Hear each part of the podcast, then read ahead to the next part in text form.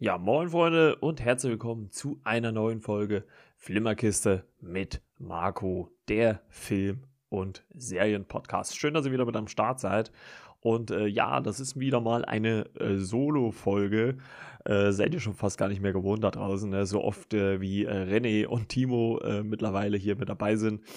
Aber ich muss auch ehrlicherweise sagen, dass der Spaß am Podcasten mit den beiden natürlich nochmal viel größer geworden ist.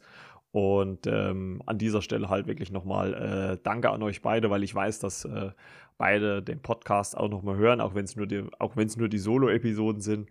Und ähm, deswegen finde ich das äh, ganz äh, toll, dass die mich da so unterstützen bei meinem kleinen, aber feinen Podcast-Projekt. Ja, aber bevor ich äh, euch da draußen verliere, denn ich habe äh, letztens gehört, äh, dass man die äh, Hörer spätestens nach einer Minute oder zwei Minuten verliert, äh, will, will, ich so mal ein bisschen sagen, um was es in dieser heutigen Folge geht. Wir werden über einen äh, Psycho-Thriller sprechen, den es auf ähm, Netflix zu sehen gibt. Ähm, wir werden auf einen, wie ich finde, eher generischen ähm, Action-Film setzen oder den uns anschauen, so ein bisschen. Und äh, werden dann über einen der vielleicht meist diskutiertesten Filme ähm, in der Vergangenheit äh, sprechen, nämlich äh, The Hand. Und äh, ja, darüber dann etwas später mehr. Aber ich würde mal sagen, wir fangen einfach mal an mit dem, ja, generischsten Film, den, ja, den man sich halt aussuchen kann oder konnte. Und ähm, der ist äh, Code Ava, äh, Trained to Kill, ist ähm, bei Amazon Prime ähm, verfügbar, beziehungsweise dann halt auch dort zu leihen und zu kaufen. Und dort geht es um die Attentäterin Ava Faulkner, gespielt äh, von Jessica Chastain, die man unter anderem aus der letzten äh, X-Men-Verfilmung kennt. Ähm, da hat sie mitgespielt. Und äh, ich habe sie noch in so einem anderen Film gesehen. Da war sie so eine, ähm, ja, irgendwie so, die, die so ein Glücksspiel gemacht hat, aber ich weiß jetzt gar nicht mehr, welcher Film das war. Ja, auf jeden Fall spielt sie dort ähm, die Hauptrolle und äh, wie gesagt, Ava Faulkner, eine Attentäterin. Und der Film beginnt damit, dass ein äh, englischer Geschäftsmann von ihr entführt wird und sie ihn ja auf einem Feld erschießt. Ich glaube, so viel äh, kann man sagen, ohne das jetzt äh, allzu sehr, allzu, allzu sehr, also allzu sehr zu, zu spoilern. Himmelarsch. Und ähm, was äh, sie als Attentäterin besonders macht, im Gegensatz zu vielen anderen, also auch im Gegensatz vielleicht zu John Wick, ähm, sie äh, fragt ihre Opfer vorher nochmal aus. Also äh, jetzt nicht in Bedrohung, aber sie fragt halt, was hast du gemacht oder was haben sie gemacht? Und äh, wird allerdings dabei von ja, einer für uns erstmal bis dahin unbekannten äh, Frau äh, beobachtet. Und ähm, ja, er schießt allerdings äh, diesen Geschäftsmann, der übrigens äh, gespielt wurde von äh, Mr. Fantastic aus den ersten Fantastic Vorfilmen. Und ähm, ja, kommt dann zurück in die Staaten soll dort dann einen neuen Auftrag übernehmen, nämlich in äh, Riyadh einen hohen äh, ja, militärischen Angehörigen äh, zu ähm, ja, töten. Äh, es soll so unauffällig, also soll eine natürliche, soll nach einer natürlichen Ursache aussehen und ähm, das geht allerdings ein bisschen schief, weil sie dann äh, erwischt wird. Äh, wieder mal von den Deutschen. Immer diese Deutschen. Und äh, auf jeden Fall geht da so ein bisschen was schief und sie muss sich halt ihren Weg, statt unauffällig zu fliehen, ihren Weg aus dieser äh, Situation äh, freischießen. Was so ein bisschen den Unmut äh, ja, ihrer Vorgesetzten ähm, auf den Plan ruft. Ähm, nämlich äh, unter anderem Simon, der diese ähm, ja, Organisation von Attentätern äh, ja so quasi lenkt, äh, gespielt äh, von äh, Colin Farrell. Ähm, allerdings hat Ava mit äh, Duke, gespielt von John Markovich, so einen älteren ja, Mentor ähm, oder ich weiß gar nicht, wie man es wie sagen kann, Mentor vor sich stehen und der so ein bisschen gutes Wort für sie einlegt. Ähm, allerdings geht das nicht äh, lange gut, denn Simon möchte Ava, weil sie halt auch immer die Mission quasi in Gefahr bringt durch ihr Zureden ähm, äh, zu den äh, Opfern, ähm, will er sie loswerden und äh, ja, gibt sie quasi zum Abschuss frei und sie muss sich dann natürlich gegen den, gegen quasi die eigenen ähm, Kollegen äh, wehren. Es spielt dann noch so ein bisschen eine Geschichte, dass ähm, äh, Ava quasi ihre Geschwister besucht und ihre Mutter und da gibt es dann auch noch irgendwie ähm, ein bisschen, ja, Zwist, sage ich jetzt mal. Ähm, es gibt dann, wie so oft bei so, so Rache-Thrillern, ähm, gibt es dann auch noch einen Endkampf. Aber ich muss sagen, das war halt wirklich ein sehr generischer äh, Thriller. Also der hatte nicht wirklich äh, große Schauwerte, muss ich ganz ehrlich sagen. Ähm, ich fand äh, Jessica Chastain eigentlich ganz gut in der Rolle, muss ich sagen. Also das, das hat mir eigentlich äh, ähm, ganz gut gefallen. Aber wie gesagt, es war halt eher ein bisschen reduzierter, sage ich jetzt mal. Also jetzt nicht so, dass man jetzt sagen konnte, es hat einen extrem gut unterhalten. Also es war bei Weitem natürlich nicht auf dem Level von äh, John Wick, ähm, sondern darunter. Und es hatte halt auch nicht so die Größe, muss ich ganz ehrlich sagen, die Höhe. Ähm, was ich jetzt auch gar nicht schlimm finde, aber es war halt irgendwie, also man hatte so das Gefühl, und so ging es mir halt auch, wo ich den Film geguckt habe, dass er halt irgendwie in so einer Art, wie so angezogene Handbremse. Also man, man merkte schon, die könnten, wenn sie vielleicht auch mehr Geld hätten, ähm, mehr machen. Ähm, wie gesagt, das war mal ganz cool, Jessica Chastain mal in so einer Rolle zu sehen, äh, weil sie ja schon eher so auch äh, manchmal äh, eher so tiefere Rollen spielt und nicht nur so ein, so ein Auftragsmörder, so eine Killerin. Aber es war halt schon, ich sage mal, wenn man so einen äh, äh Rache-Thriller gesehen hat, hat man ähm, irgendwie alle gesehen. Also die Figuren waren natürlich auch austauschbar. Also man hat schon relativ schnell gesehen, worauf es hinauslauft die Schauwerte waren auch eher reduziert, will ich mal sagen. Also es war jetzt nicht so, dass man, ja, wie soll ich sagen, dass man sich da irrsinnig lange und, und stark unterhalten gefühlt hat. Er, er läuft so dahin, ich sage mal, bei einem, bei einem äh, Bier an einem launigen Abend kann man sich dann äh, ruhig mal geben, da macht man, glaube ich, nichts, nicht viel verkehrt. Aber es war jetzt halt auch absolut äh, nichts äh, Besonderes.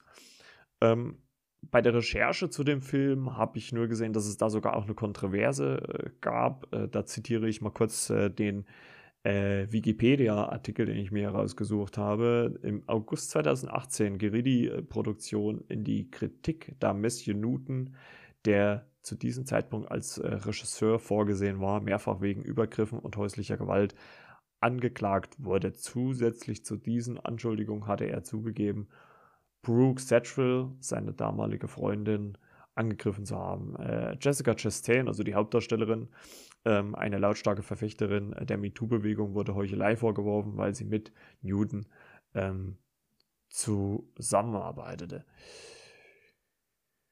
Ja, ähm, kann man, glaube ich, äh, sehen, wie man will. Ähm, wir haben das ja auch schon sogar auch mal im äh, Podcast auch äh, besprochen. Ähm, dass es natürlich auch irgendwie so ist, dass man vielleicht auch so die Kunst vom, vom Künstler ein bisschen trennen muss. Deswegen will ich da jetzt eigentlich gar nicht so sehr ähm, drauf eingehen. Aber es ist natürlich dann schon, also es bringt natürlich zumindest die, die Darstellerin ähm, äh, in, in eine brenzlige Situation, wie sie sich verhalten soll. Ich meine, im Endeffekt ähm, ist sie ja wahrscheinlich dann für das Projekt auch nur eine Angestellte und äh, ja, kann sich dem auch nicht ganz entziehen. Also ähm, klar muss man da viel abwägen.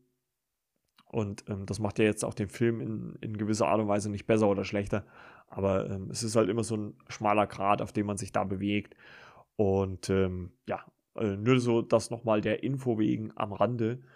Und wie gesagt, ähm, ein Rachenthriller, der für mich jetzt nicht so an die ganz großen drankommt. Also, äh, wie gesagt, da finde ich 96 Hours oder Taken deutlich besser oder auch äh, natürlich äh, viele andere Rache-Thriller. Also ähm, kann man sich mal geben, ähm, wenn er noch bei Prime drin ist. Da fliegen ja auch äh, gelegentlich mal Filme raus. Aber wenn er noch drin ist oder wenn er ihn irgendwie günstig bekommt oder er halt im Fernsehen läuft, im linearen Fernseher, da kann man sich den mal geben.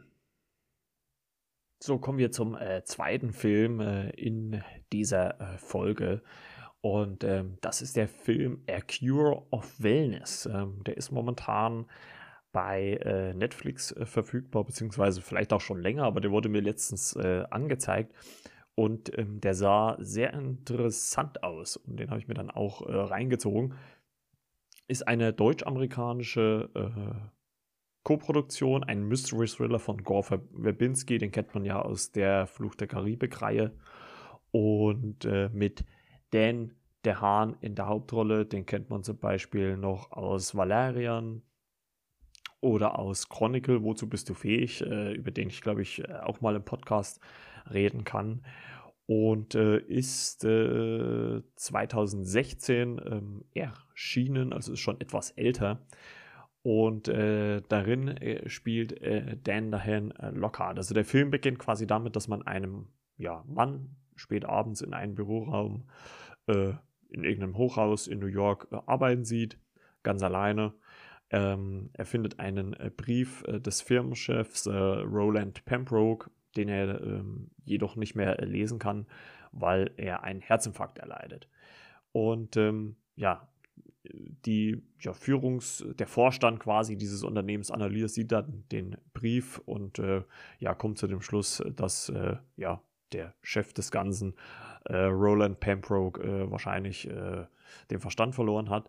Und äh, sie suchen sich quasi den jungen und ja, engagierten Mitarbeiter Lockhart, äh, wie gesagt von Dan DeHaan gespielt, heraus, der in die Schweizer Alpen fahren soll und ähm, Pembroke, äh, der dort in einem ja, Wellnessresort ähm, seine Zeit verbringt, äh, ja, soll er wieder zurückholen. Ähm, sie setzen Lockhart also so ein bisschen unter Druck, weil sie halt wissen, dass er an der äh, Börse halt auch ein bisschen äh, spekuliert hat und quasi, ja, wie soll man das sagen, und quasi, äh, ja, nicht ganz legale äh, Wege eingeschlagen hat und äh, schicken ihn auf jeden Fall in die Schweiz. Ähm, er versucht dann, äh, sich in dieser Anstalt Zugang äh, zu, äh, ihr, zu seinem auch quasi Chef äh, Pembroke, ähm, zu Roland Pembroke zu bekommen. Das wird ihm allerdings verwehrt. Ähm, auf dem Rückweg äh, dann von dieser äh, von diesem Wellness-Resort äh, passiert allerdings ein Unfall dann mit einem Reh und äh, Lockhart hat äh, dann drei Tage lang das Bewusstsein verloren, wacht dann in dieser Anstalt wieder auf mit einem äh, Gips am Bein und äh, der Chefsarzt, Dr. Heinrich Vollmer, gespielt von Jason Isaacs, sagt hier, ja, sie können so lange hier bleiben, wie sie sich ähm, äh, ja, regenerieren. Und ähm, die Chance äh, nutzt halt dann halt auch Lockhart, um äh, seinen Chef Pembroke aufzusuchen. Und ähm, das entpuppt sich als gar nicht so einfach, denn es äh, geschehen ähm, in dieser ja, Klinik, kann man ja sagen, schon recht äh, merkwürdige Dinge. Wasser spielt eine große Rolle. Also Wasser gilt dort als großes Heilmittel. Es wird immer wieder verabreicht und ähm, man äh, merkt auch schon, dass irgendwas äh, nicht so ganz äh, äh reibungslos äh, läuft. Ähm, über eine Patientin, äh, etwas ältere Patientin, die schon länger in dieser Anstalt ist, erfährt Lockhart auch die Geschichte der Anstalt. Und ähm, der Legende nach wurde, diese, wurde dieses Resort auf der Ruin eines Schlosses gebaut, wo vor über 200 Jahren ähm, was über, vor über, also ein Schloss, was vor über 200 Jahren einem Baron gehörte, dieser äh, damals äh, seine eigene Schwester heiratete, Wortsalat, seine eigene Schwester heiratete und eine, um eine reine Blutlinie zu erhalten. Ähm, da sie jedoch äh, unfruchtbar war, begann er damit, äh, ein Heilmittel zu finden. Dabei äh, führte er halt Experimente an der lokalen Bevölkerung vor, bei denen äh, diese äh, ja völlig dehydriert äh, wurden. Ähm, er fand zwar ein Gegenmittel, wurde jedoch kurz darauf von den Bürgern gemeinsam mit seiner Schwester aus Zorn über die Menschenversuche bei lebendigem Leibe verbrannt. Ähm, kurz vor ihrem Tod sollen die Bürger der Schwester auch noch ein ungeborenes Baby herausgeschnitten haben und äh, in den äh, lokalen Grundwasserleiter geworfen haben. Die Legende nach habe das Kind jedoch äh, wie durch ein Wunder überlebt, nachdem auch das Schloss niedergemacht wurde. Sollen äh, auch Nachfahren des Barons äh, die Heilanstalt halt auf da, darauf äh, verrichtet haben. Und Lockhart schafft es dann halt auch, seinen Chef ähm, zu Pembroke ähm, zu finden, der sich erst entschließt, mit ihm mitzukommen. Ähm, um dann auch für den Vorstand in Amerika, in New York, äh, auch so ein bisschen als äh, Sündenbock herzuhalten. Allerdings kann er sich dann äh, kurze Zeit später nicht mehr an dieses Gespräch erinnern und ähm, sagt, er ist krank, er kann nicht weg.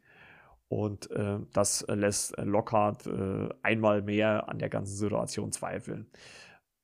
Was ich kurz vorhin äh, vergessen habe zu erwähnen, ist zum Beispiel, dass Lockhart auf dem Wegweg äh, von dieser Heilanstalt, als der Unfall passierte, ein junges Mädchen ähm, gesehen hat. Und ja, ein junges Mädchen namens äh, Hannah.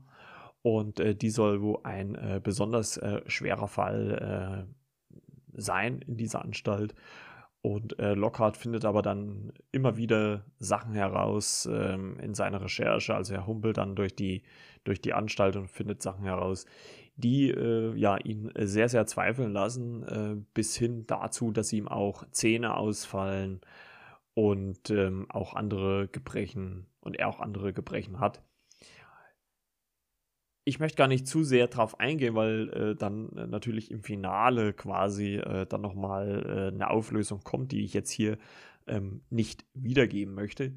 Aber dieser Film, A Cure of Wellness, hat es geschafft, äh, mich wirklich äh, zu binden. Also der geht knapp zweieinhalb Stunden und äh, hat mich wirklich richtig, oder ja doch, hat mich wirklich richtig gepackt. Also es war sehr interessant. Ich mag ja äh, so, so Mystery-Sachen sehr, sehr gerne.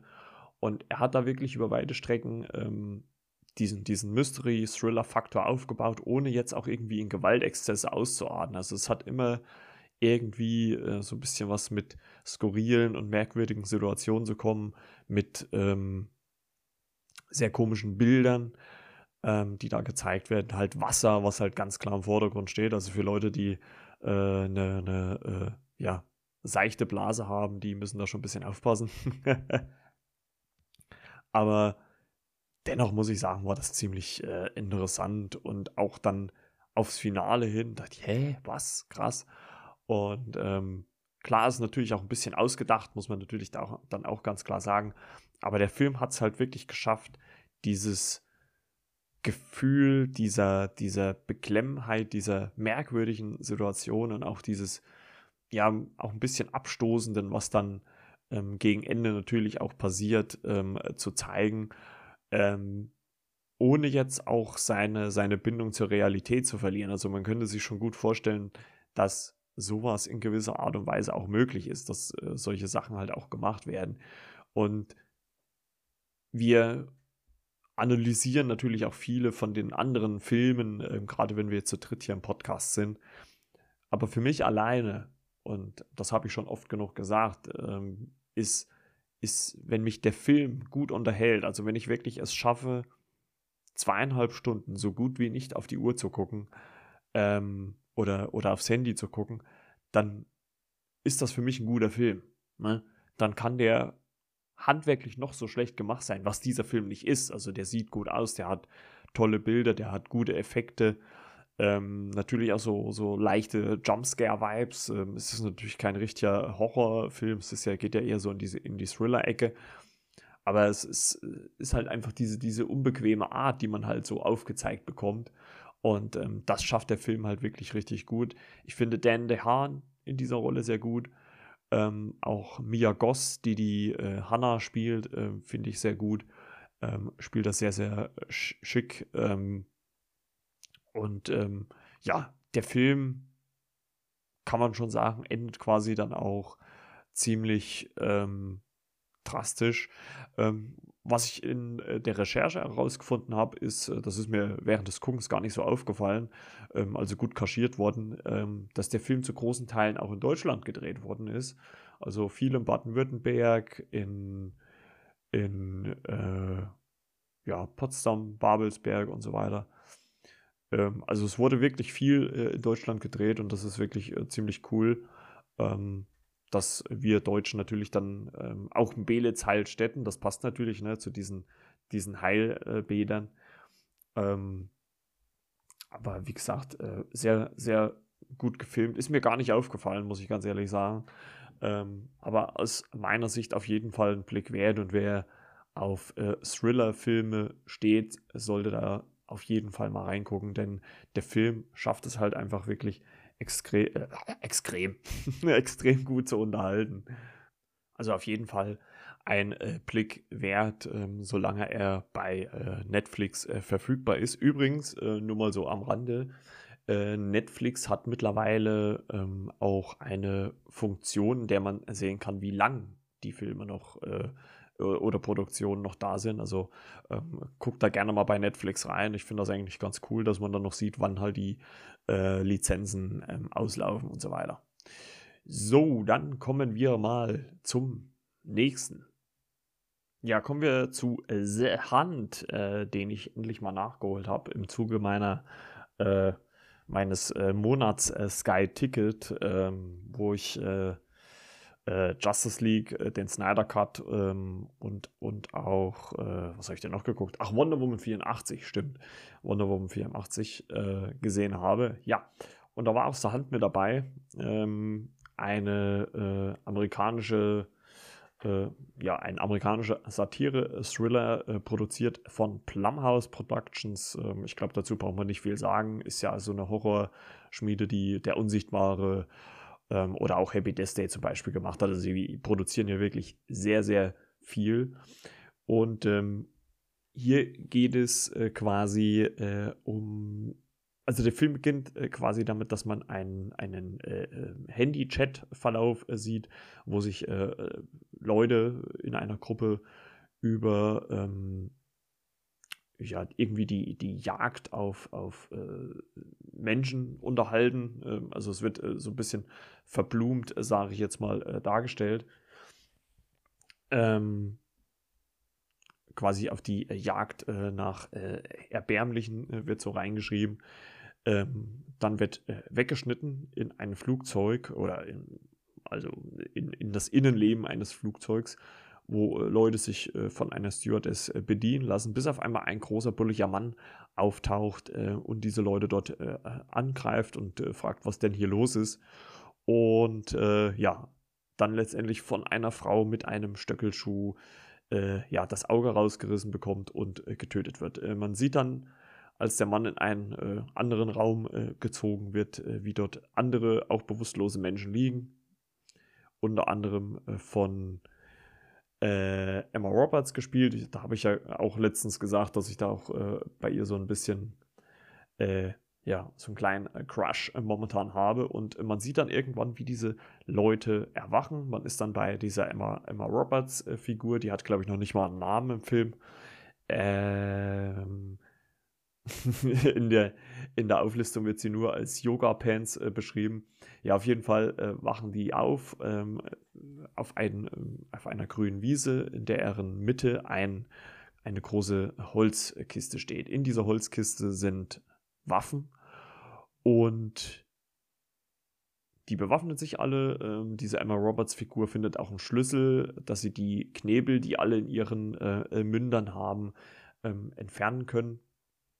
Und äh, ja, dann äh, geht's äh, los quasi, äh, dass jemand, ein Schütze quasi, ähm, ein Scharfschütze auf alle schießt.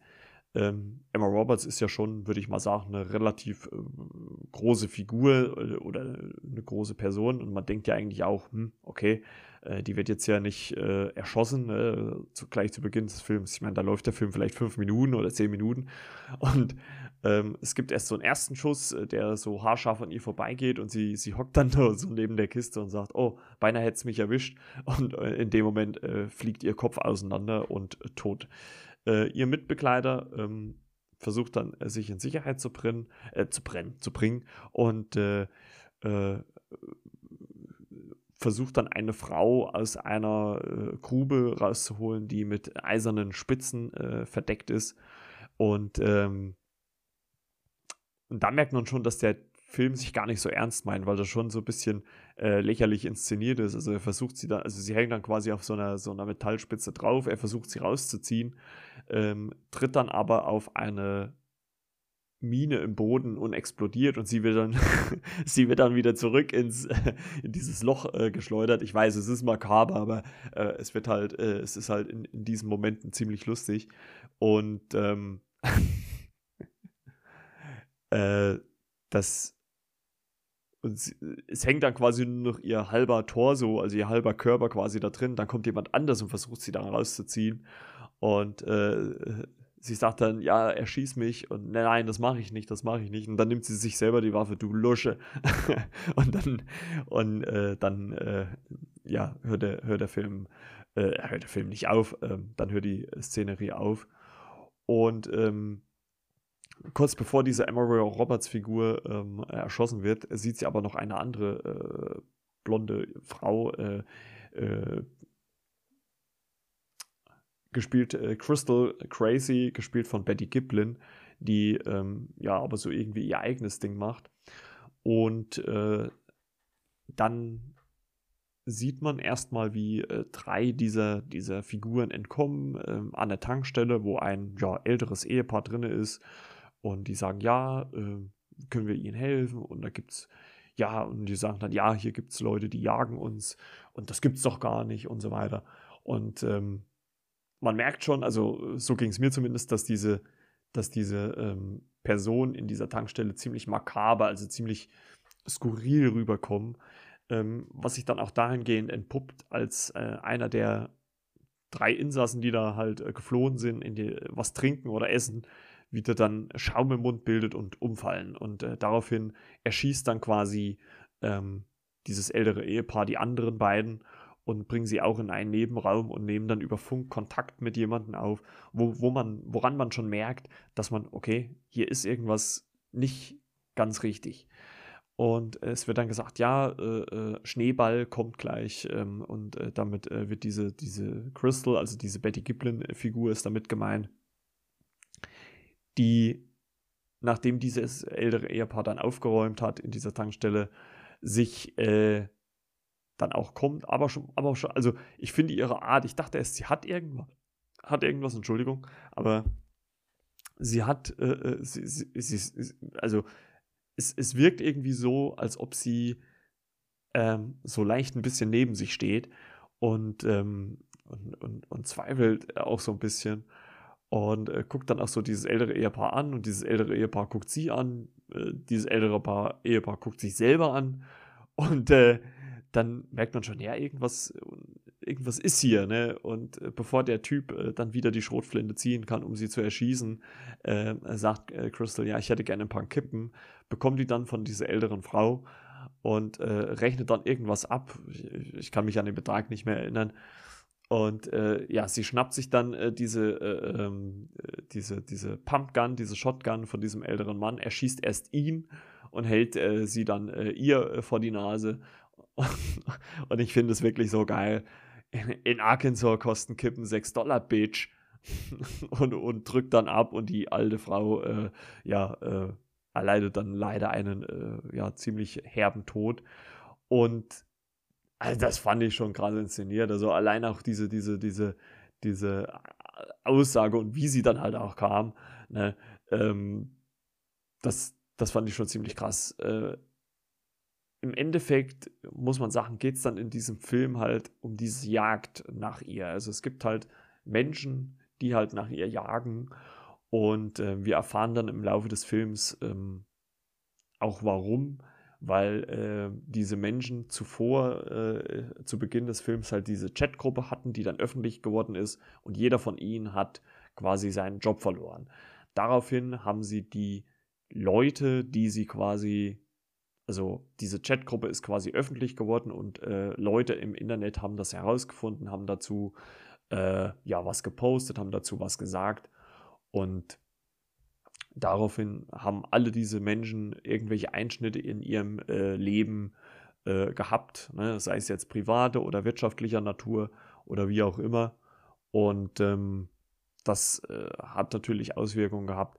Was dann aber, was man ja sagen muss, äh, ich glaube, das kann man, das kann man dann vielleicht auch sagen, was dann auch in der Auflösung, also Vorsicht, Spoiler, also jetzt spult mal kurz vielleicht zwei Minuten vor, Spoiler, Spoiler, Spoiler, zwei Minuten vorspulen, ähm, was sich dann am Ende des Films auch herausstellt, also diese Chatgruppe war eigentlich nur hypothetisch, theoretisch gemeint. Also äh, äh, diese, diese Jagd auf Menschen, das, das, das wurde nur so gesagt. Und letztendlich, dadurch, dass alle diese Menschen, die in dieser Chatgruppe waren, ähm, da ihre, ihre, ihre, äh, äh, wie soll man das sagen, im realen Leben ihre Einschnitte bekommen haben, erst dadurch sind sie zu dieser Menschenjagd gekommen.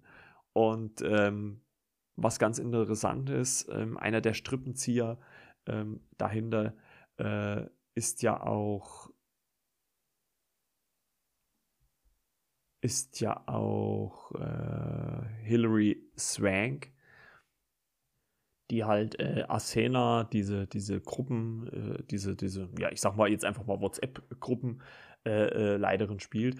Und ähm, innerhalb des Films ist es dann quasi so, dass Crystal sie dann äh, gegen Ende des Films ähm, in ihren Anwesen ähm, aufsucht, beziehungsweise findet. Das hat mich auch irgendwie sofort an James Bond erinnert, weil das ja auch ähm, zum Beispiel in, ähm, in, in, den James Bond-Filmen oft so ist, dass der Bösewicht halt den Helden zu sich kommen lässt und so, so ähnlich war es hier halt auch ähm, quasi äh, in der, äh, in der äh, ganzen ähm, ja, Geschichte. Ne? Es gibt dann natürlich auch noch so einen Endkampf zwischen den beiden und ähm, ja, es gab natürlich im Zuge ähm, dieses Films, ich glaube, viele werden sich auch daran erinnern, gab es ähm, damals äh, auch äh, ziemliche, ähm, äh, ja, ja, ja, wie soll man das sagen, Kontroversen. Ähm, einmal, was dieses Schwein äh, damit zu tun hat. Also es gab ja so, so ein kleines Schwein, was da auch äh, mit auf dem Cover war. Ähm, das wird auch, ich sag mal, im Film zumindest erwähnt, äh, sage ich jetzt mal. Und ich habe aber für mich, natürlich, wenn man sich jetzt auch nicht, wenn man jetzt nicht so in der Filmblase drin ist, muss man auch ganz ehrlich sagen, beschäftigt man sich ja auch nicht damit. Also ähm, ich habe das jetzt auch nur natürlich damals schon ein bisschen mitbekommen und jetzt natürlich auch durch die Recherche wieder ähm, zum Film ähm, auch ein bisschen wieder erlesen. Aber ich habe für mich die Kontroversen, was das angeht, eigentlich komplett ausgeklammert. Also ähm, letzten Endes geht es ja, muss man sagen, ja in, den, in, den, in dem Film auch dazu, was gewisse äh, soziale Medien, Falschmeldungen und so weiter alles anrichten können, wo, wo sie hinführen können. Es wird natürlich muss man ehrlicherweise sagen, in diesem Film auf die Spitze getrieben. Aber man merkt halt einfach, wie gefährlich diese ganze Sache da draußen ist. Ähm, es gab ja dann auch noch im Zuge der Veröffentlichung eine Kontro Kontroverse, dass ähm, zu der Zeit, als der Film eigentlich ähm, äh, veröffentlicht wurde, äh, zwei Anschläge in den USA äh, stattgefunden haben. Einmal der Anschlag in äh, El Paso am 3. August und der Anschlag von Dayton am 4. August.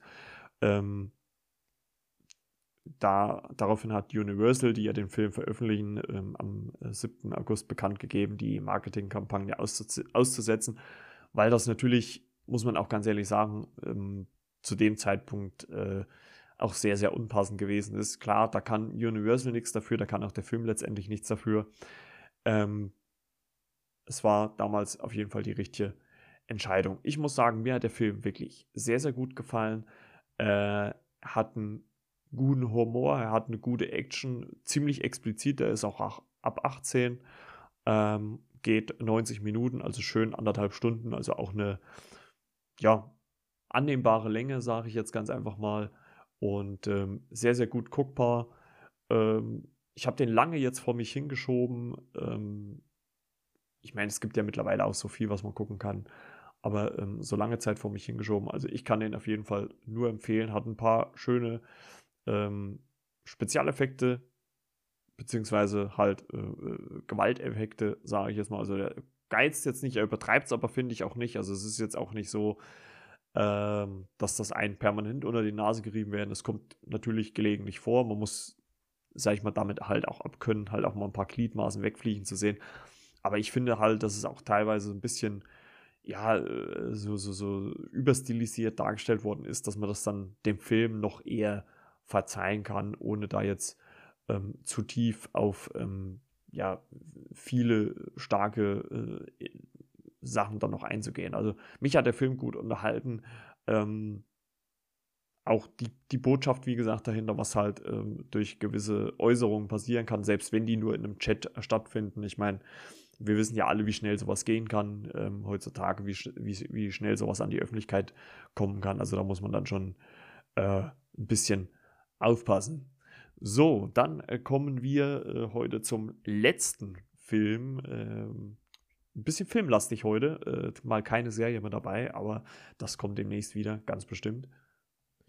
Ja, kommen wir zu einem Film, der mir äh, bei äh, Kino Plus äh, empfohlen worden ist, äh, von Daniel Schröckert. Das ist ja so der, der Moderator von dieser Sendung äh, bei Rocket Beans äh, TV zu finden im, auf YouTube.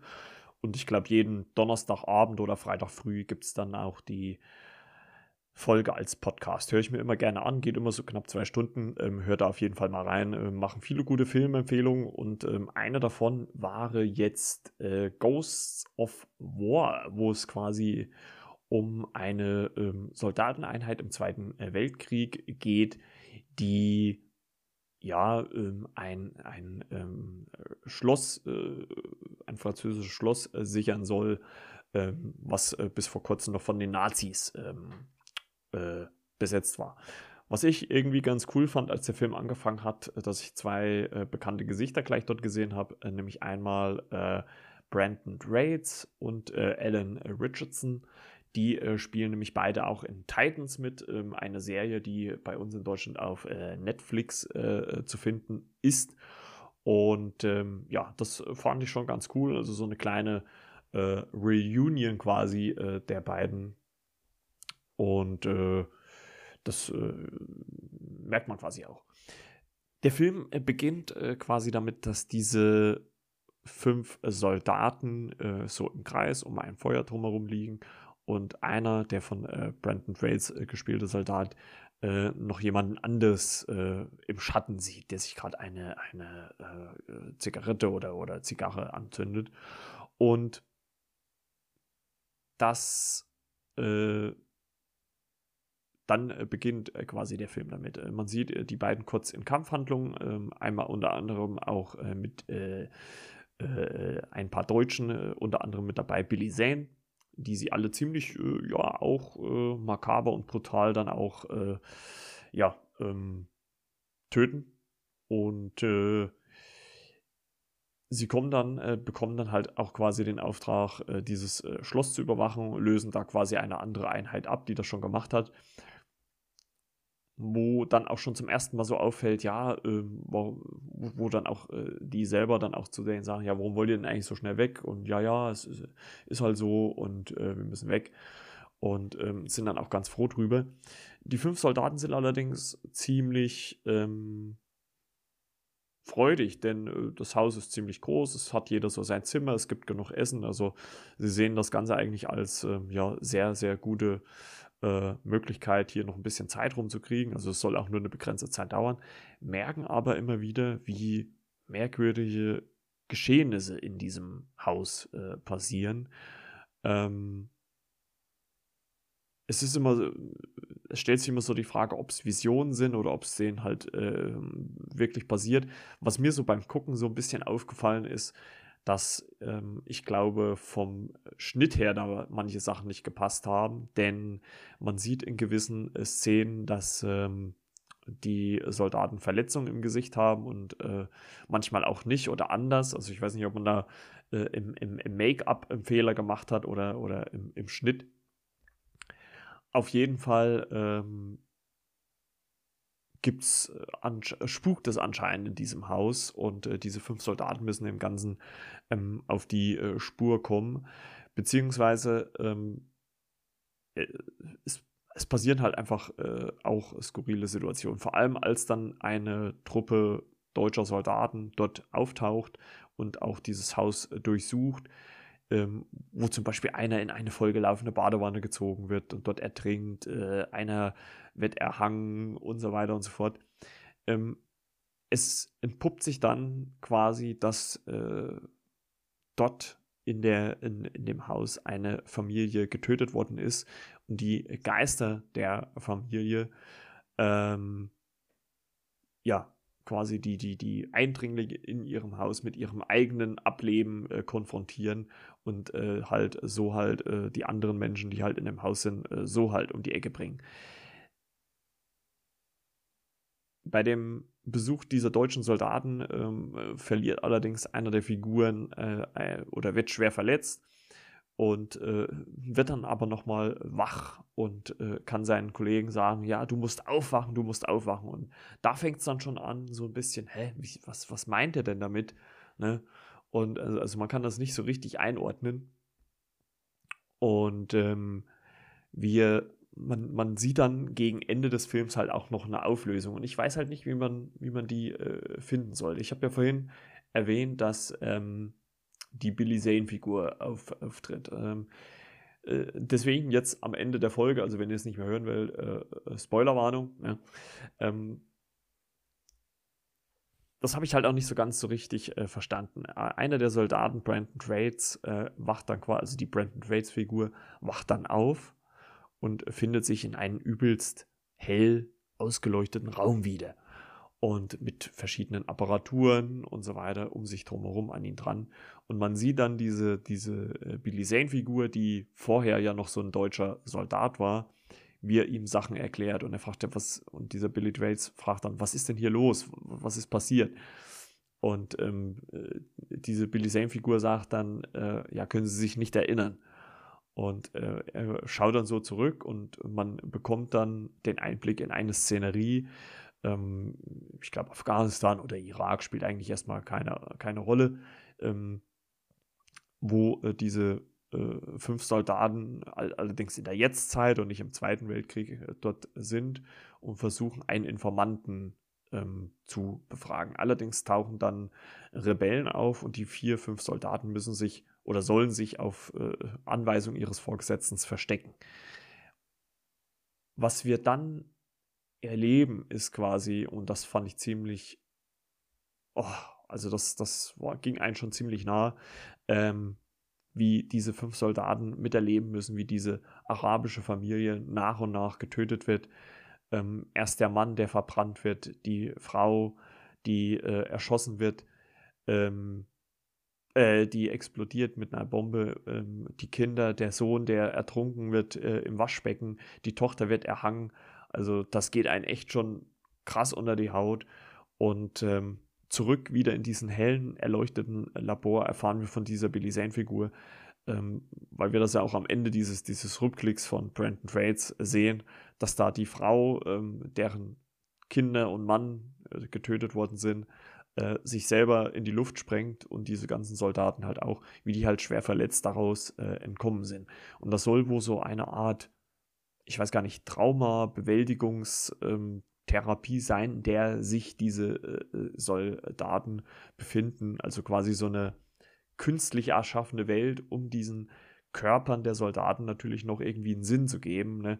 weil wenn der Kopf halt nichts zum Arbeiten hat, schaltet der Körper halt auch irgendwann ab. Also so, so im Prinzip wird es erklärt. Und ähm, diese Brandon Trades Figur sagt dann aber, ja, aber diese Geister sind doch nicht in ihrer Illusion. Dann meint dann äh, diese Billy Zane-Figur, welche Geister? Ich sage, und dann meint er dann, ja, in dem Haus gibt es Geister. Sie müssen mich zurückbringen. Und ähm, dann wird nochmal viel zurückgeschnitten in, in verschiedenen Szenerien und ähm, einige Sachen neu oder wieder aufgegriffen. Und gegen Ende starten wir oder sind wir dann halt einfach wieder an diesem Punkt, äh, wo wir am Anfang des Films waren, als diese fünf Soldaten wieder im Kreis um dieses Feuer drumherum liegen und wo man wieder sieht, äh, wie sich jemand im Schatten eine äh, Kippe oder eine Zigarre anzündet. Und ich vermute mal, dass es letzten Endes äh, Brandon Raids halt zweimal war, dass er sich halt quasi selber dort im Schatten gesehen hat, wie er halt wieder zurückkommt. Und ja, ich, ganz ehrlich, ich weiß nicht so richtig, was ich davon halten mag. Auf der einen Seite fand ich das Setting mal ganz cool, dass man im Zweiten Weltkrieg halt auch mit Geistern und sowas spielt. Es gibt ja viel Zombies und Monster, also Operation Overlord ist da ja ein Thema. Ich hatte erst irgendwie so eine Art Zeitschleife so im Gedächtnis, weil ähm, es gibt zum Beispiel eine Sequenz, wo die Soldaten immer wieder an einen und denselben Krankenwagen vorbeilaufen, der dort äh, äh eingewachsen in, mit einer Panne steht. Und da wusste ich halt immer nicht die ganze Zeit, ja, ist das jetzt Absicht, soll das so sein oder wie auch immer.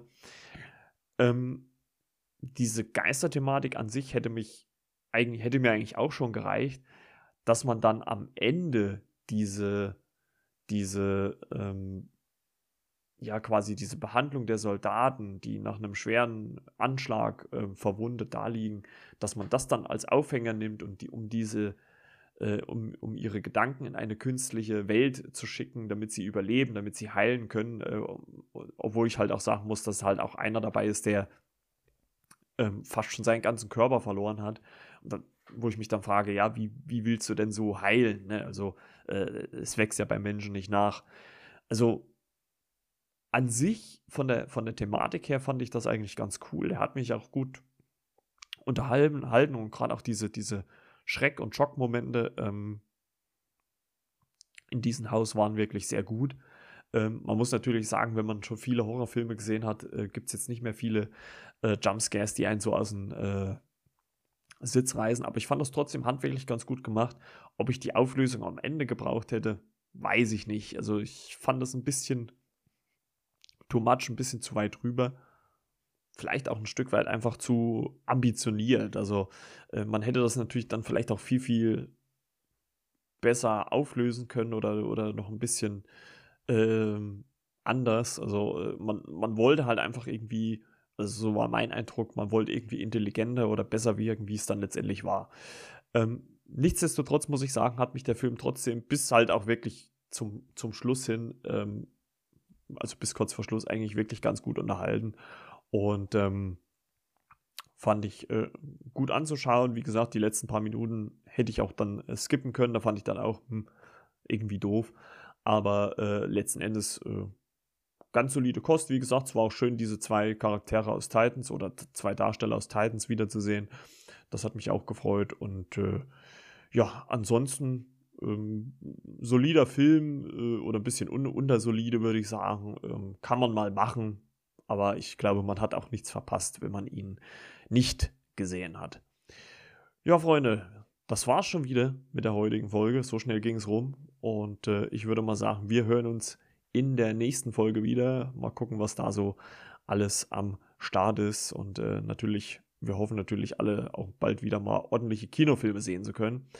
Deswegen äh, folgt uns beziehungsweise mir bei Instagram, also nicht nur mir, sondern äh, Flimmerkiste mit Marco, sondern auch äh, meinen beiden äh, Dauergästen, die ich sehr gerne bei mir dabei habe. Einmal René, der zweite Blick, zwei als Zahl eingeben oder Timo als der Videothekar.